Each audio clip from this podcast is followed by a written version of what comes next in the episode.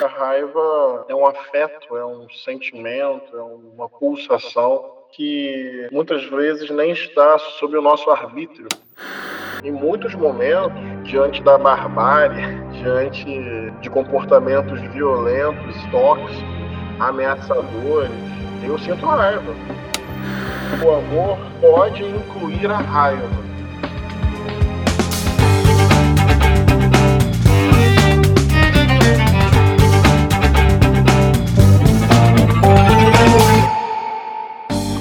Oi, gente! Como anda essa raiva nossa de cada dia? Eu sou Ivana de Souza, publicitária de formação, antropóloga em construção, talvez uma furiosa em desconstrução, e esse é o Autópsia da Raiva. O podcast que vai mostrar a raiva de carne e osso. Em cada episódio, vamos conversar sobre a ótica de diferentes áreas do conhecimento. A gente vai botar a raiva para fora e entender como ela funciona por dentro.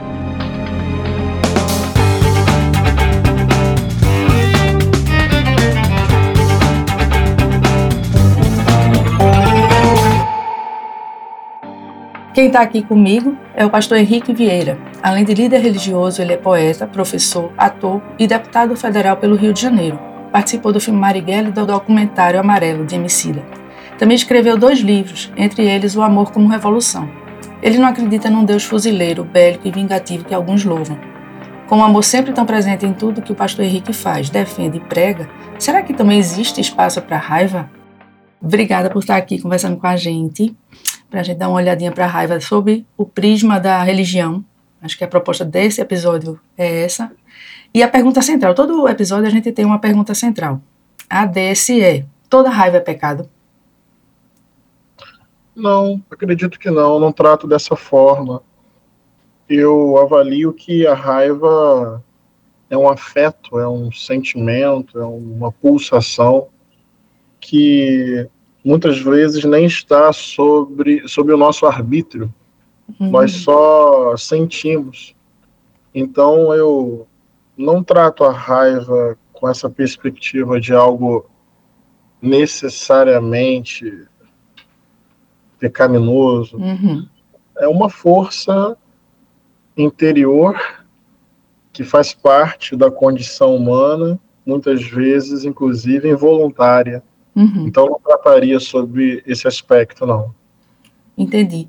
É, e eu, você falando agora, eu fui me lembrando, né? É, até na trajetória mesmo de, de Jesus, tem episódios onde é bem questionado, né? Qual é a forma da reação, mas tem episódio, por, por uma característica humana, também teve episódio de raiva.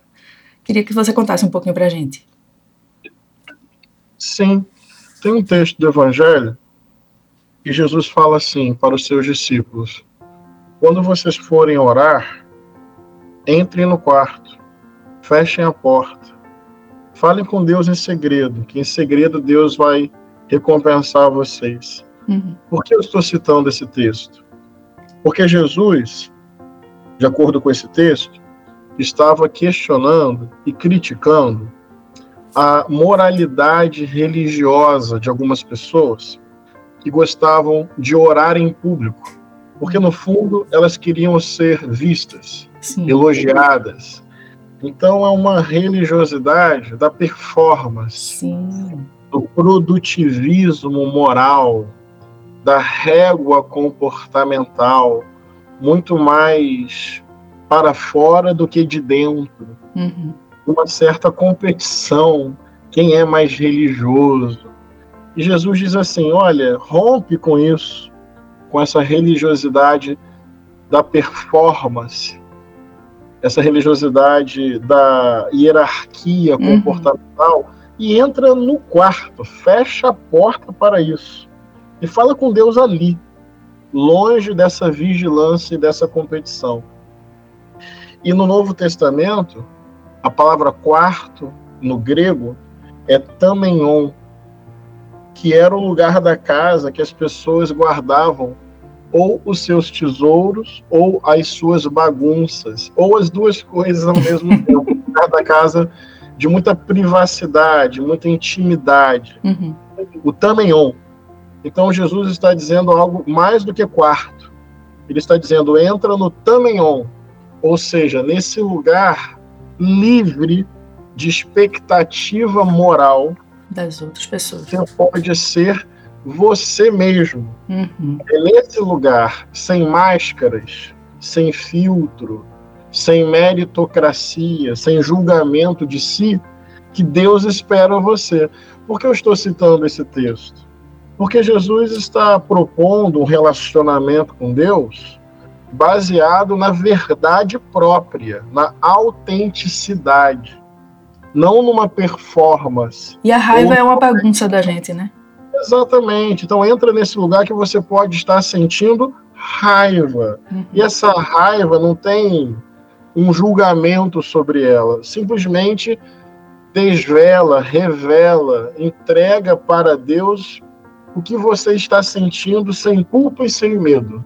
Eu resolvi pegar esse texto. Eu poderia pegar outros em que Jesus age de uhum. forma mais enérgica, bate de frente com moralistas religiosos, com poderosos e ricos.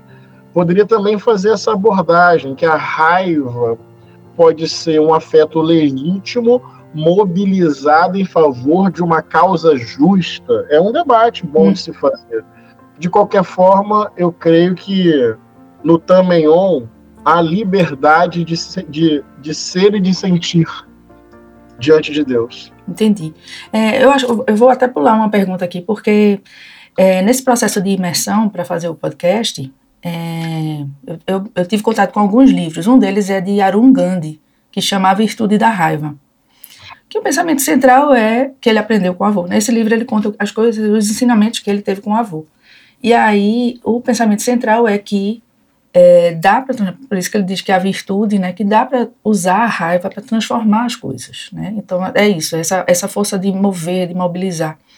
Nessa perspectiva religiosa, é, já aconteceu com você de usar a, um sentimento da raiva para transformar as coisas ou para gerar um debate importante. Enfim, eu fico, eu tô, vou emendar até porque eu fico imaginando que na Câmara, por exemplo, pela sua história, por ser pastor, tem uma, uma expectativa de que você não, não exploda ou que não bote a raiva para fora. Não sei, é uma, é, é uma, uma percepção minha, talvez. Eu, eu, eu ia te responder justamente com os exemplos da Câmara.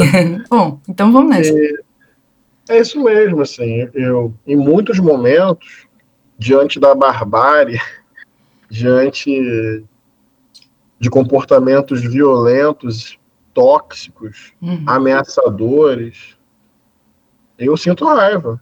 Eu acolho a minha raiva eu procuro canalizar a minha raiva para fazer um bom debate e um bom embate.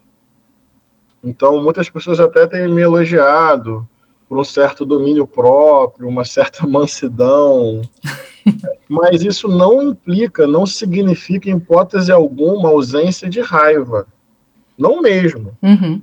Eu tenho procurado acolher o que sinto e canalizar para aquilo que eu considero estrategicamente melhor para defender as causas que acredito e enfrentar essa política do ódio que hoje é muito presente em determinado setor, uhum. determinado grupo na Câmara Federal. Então, eu sinto bastante raiva, porque eu ouço coisas ofensivas, agressivas, racistas, autoritárias, e meu coração não se alegra com isso. Um deputado que acha tranquilo orar pedindo a Deus que quebre a mandíbula do Lula disse que eu não sou pastor e não tenho comunhão com Deus. Um deputado que subiu à tribuna com uma peruca, debochando da vida de travestis e transexuais, disse que eu não sou pastor. Mas olha, eu aprendi, inclusive com Jesus, a orar pelos meus inimigos e amá-los. Isso não significa ficar em silêncio mas significa não reproduzir o discurso de ódio. E esse país é o país que mais mata travestis e transexuais no mundo. E eu acho que discursos de ódio e de deboche carregam um sangue de cumplicidade nas mãos. O cristianismo tem dois mil anos de história e bilhões de pessoas. Ninguém tem o poder sozinho de dizer quem é e quem não é cristão, muito menos um mimado de coração cheio de ódio. Na história do cristianismo, existiu um cristianismo das cruzadas, da Inquisição, da escravidão, do apartheid, das ditaduras e até discurso moral cristão apoiando o nazifascismo. E sim, No Brasil de hoje, tem pessoas que representam esse tipo de cristianismo da fogueira e do fuzil. Eu não. E milhares de cristãos não. E muitas vezes usando também o nome de Deus, né? O que eu acho que deixa a pessoa mais revoltada ainda.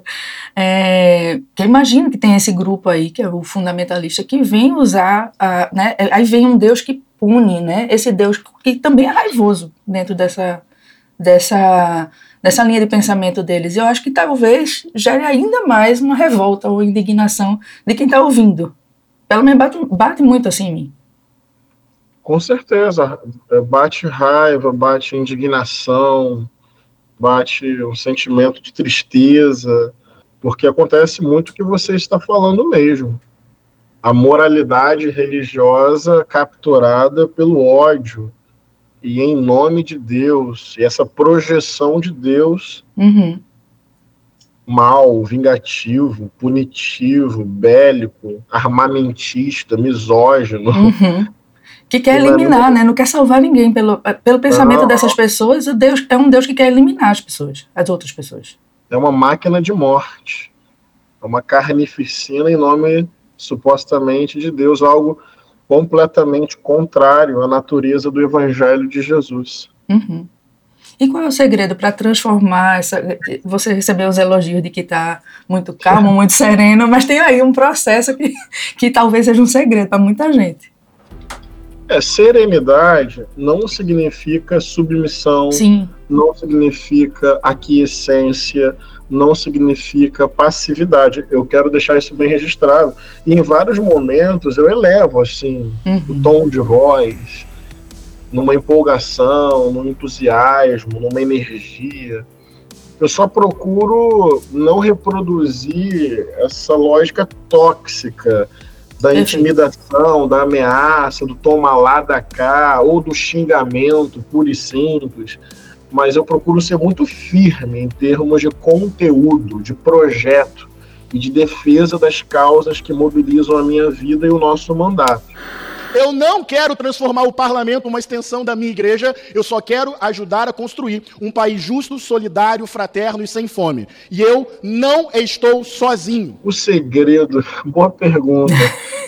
Olha, eu acredito que tem a ver com a minha formação, eu acredito que tem a ver com a minha compreensão do Evangelho de Jesus. Eu acredito que tem a ver com a inspiração de Luther King sobre a minha formação. Desde adolescente, Martin Luther King é um farol que ilumina a minha prática pastoral e sempre dentro dessa perspectiva. Uhum. Recuo zero diante da barbárie firmeza de resposta, firmeza de propósito, convicção em torno das causas, discernimento que existem inimigos e que eles são perigosos e podem até nos matar. Então, eu não estou falando em hipótese alguma de ingenuidade. Uhum. É muito importante isso. Caminho de um projeto. Talvez seja esse o segredo, a influência do evangelho no meu coração de algumas referências na minha vida, como Irmã Dorothy, como Dom Helder Câmara, como uhum. Martin Luther King, que são referências de firmeza e pacifistas. Uhum. Isso está na composição da minha vida, sem dúvida alguma. Acho que são essas as memórias que eu acesso para canalizar a minha raiva, porque existe, é bom e necessário uhum. para um lugar pedagógico. É, tem, eu me lembrei agora, você falando dessas, dessas personalidades, e aí no, na passagem desse livro da, do Arun Gandhi, é, ele era criança e ele estava com um lápis pequenininho, né, consumindo um lápis, e o lápis já estava muito pequeno, estava ruim para ele desenhar, e aí ele jogou o lápis fora e pediu ao avô outro lápis. Eu posso estar errando algum detalhe na história, mas é basicamente isso. E ele conta que ele percebeu que o avô tinha ficado com raiva porque ele jogou um lápis que ainda estava, né, ainda podia ser usado fora. Mas que aí, é, qual foi a forma de expressar? Ele disse: Não, você vai ficar sem lápis, procure, vai procurar o lápis lá. É tão simples, né? Não, você vai. Né? Eu, tenho, eu sou mãe de duas, de duas meninas e tem uma hora que você fica tão indignada, você não pode ter feito isso, e aí você, você grita, você berra, mas aí Gandhi disse, não, vai lá procurar. E assim, é, ele disse eu não sei nem se aquilo era uma punição, se era uma lição. Eu sabia que meu avô estava muito insistente de que eu tinha que pegar aquele lápis. E é isso, né? São formas diferentes. Mesmo que a gente tenha o sentimento, é como a gente bota para fora, né? Como a gente consegue, porque muitas vezes também eu acho que foge um pouco da, da do controle ou da, do domínio. Eu acho que nem a palavra é controle, mas do domínio para usar da melhor forma, né? E isso depende muito do, é, é, do que vem de fora. Eu tinha uma, é, uma, uma perspectiva inicial muito psicológica da raiva. E eu estou terminando de estudar antropologia e tive contato com a antropologia das emoções. Então, é, tem, uma, tem uma dimensão coletiva da raiva, né? Que aí eu, você na Câmara está vivendo isso na, no seu corpo, mas também tem uma bancada, também tem uma, uma, um coletivo que usa a mesma raiva ou é, dá forma às suas raivas para poder canalizar para algum, alguma conquista. Imagino que sim, né? Com certeza. Eu percebo isso lá em vários lugares. E tem um, uma dimensão, que nem você falou, coletiva, uhum. de retroalimentação eles se juntam, daí, tipo assim, um parlamentar faz uma fala super agressiva, super violenta, e quando ele termina, aquele grupinho ali ao redor aplaude, e ele se empolga, e o outro vai, se inscreve, eleva o tom, e eles aplaudem novamente. Você percebe que tem um circuito fechado ali Sim. de retroalimentação, em que quanto mais você for na linha da raiva canalizada para a violência, mais você cresce, mais você tem likes, compartilhamentos, reconhecimento, torna-se referência. Só para quem está nos ouvindo, e eu poder ser bastante pedagógico, esse não é um retrato da Câmara como um todo. Sim, importante. Porque senão cria também uma lógica antipolítica. Isso. Nossa, que horrível. Não, na Câmara Federal tem excelentes parlamentares, de diferentes perspectivas políticas, uhum. travando bons embates e bons debates, concordando e discordando. Acho importante as pessoas saberem sim, disso. Sim. Agora, eu estou me referindo, papo reto com as pessoas, ao que nós chamamos de extrema-direita. Sim. Que cresceu muito no Brasil e que tem uma força significativa no parlamento. Isso é fato. Esse grupo é como se fosse um debate, quase entre aspas, feito com arma na cintura. É intimidação, é glorificação da violência, é outra vibe, é uma energia do ódio mesmo. Uhum. E eu concordo com você. Há ali um enquadramento coletivo de retroalimentação do ódio. E, e quanto mais você apertar o acelerador, mais aquele grupo te reconhece e te anima. E eles vão seguindo nessa lógica aí, que tem, um, tem algo coletivo que os anima nesse sentido. Com certeza. E tem um pouco, é, que é, que é talvez uma constatação triste, mas tem um pouco de reverberação, porque quando você fala assim do número de likes, é, tem esses poucos lá dentro, mas eles conseguem acessar partes ruins de outras pessoas fora, porque não necessariamente são pessoas fundamentalistas fora que dão um like, por exemplo, mas em alguma instância elas são acessadas, ou esses sentimentos são acessados nelas, né? É, primeiro, não são poucos, infelizmente, lá Sim, em Brasília, esse grupo cresceu significativamente. Não diria que é maioria, mas só para que as pessoas saibam, tem uma extrema-direita fortalecida e engajada no parlamento. E também concordo com você, não fica só ali, não. Muitas vezes eles estão falando e o vídeo já está quase que simultaneamente indo para a internet e viralizando. Uhum. Porque encontra palco, porque encontra público, Isso. porque encontra guarida. E eu estou até tentando sair de uma visão maniqueísta e concordando com algo que você falou. De repente, as pessoas que estão aplaudindo não necessariamente também já foram capturadas por completo por esse discurso, mas em determinado momento se deixam levar por esse tipo de modelagem da raiva, porque aí já não é mais a raiva por si.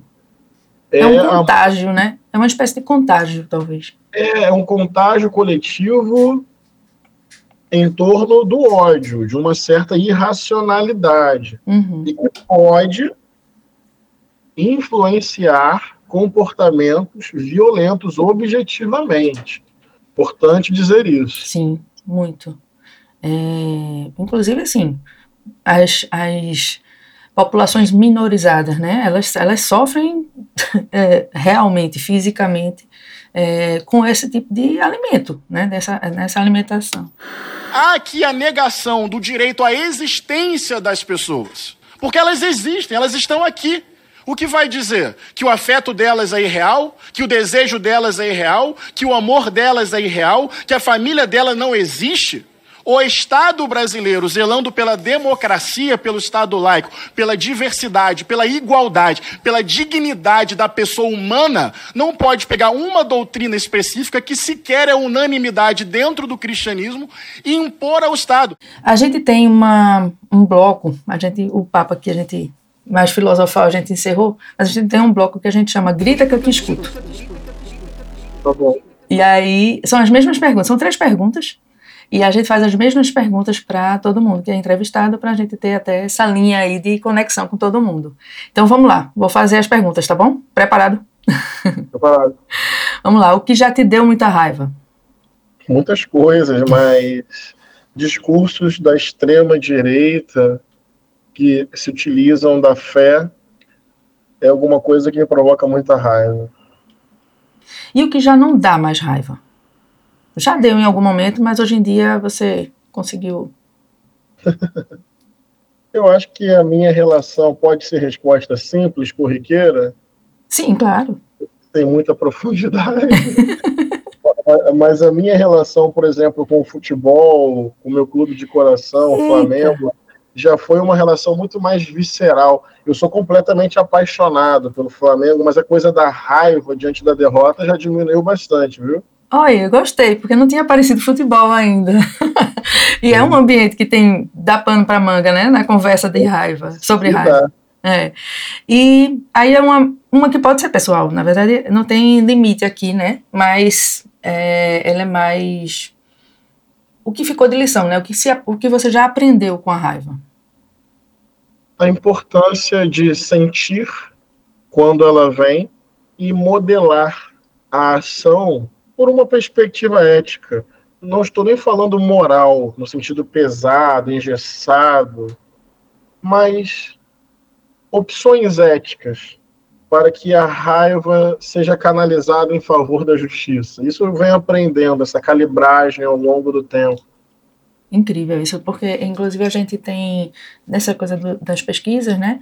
É, o, o, as emoções elas surgem, elas são naturais da gente, são reações a situações que, precisa, que, a, gente precisa se salvar. Né? Então, a raiva é, um, é uma emoção que vem, é um recurso que vem quando a gente está em situação de injustiça, frustração ou injustiça, porque na verdade elas estão são muito parecidas ali, em alguma instância.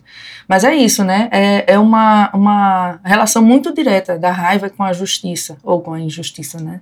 Nesse, nesse caso. É. E é, eu, eu fiquei agora, ouvindo sua resposta, eu fiquei pensando assim, era possível dizer que a gente modela a raiva com amor? Sim, acredito que sim, compreendendo que o amor pode incluir a raiva. Muito bom. Não é uma modelagem coercitiva.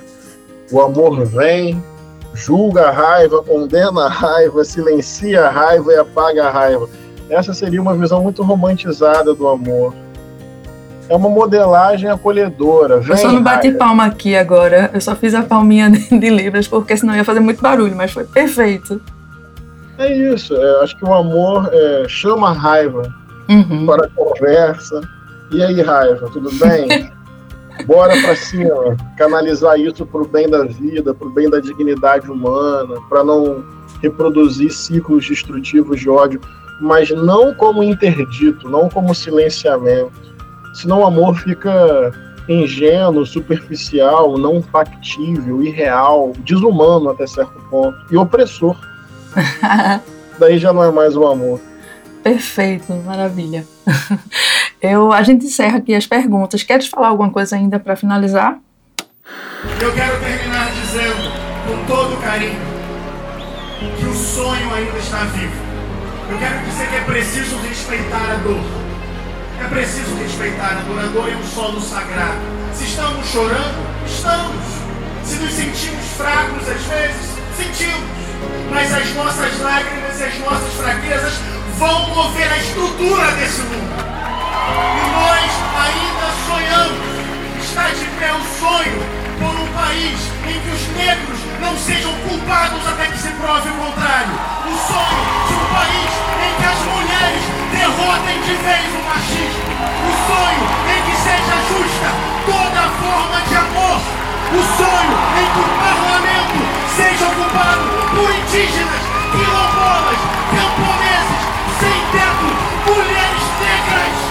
sonho em que nenhuma criança vai passar fome que não haverá latifúndio, não haverá desigualdade social, não haverá ricos nem pobres, porque a justiça vai fluir.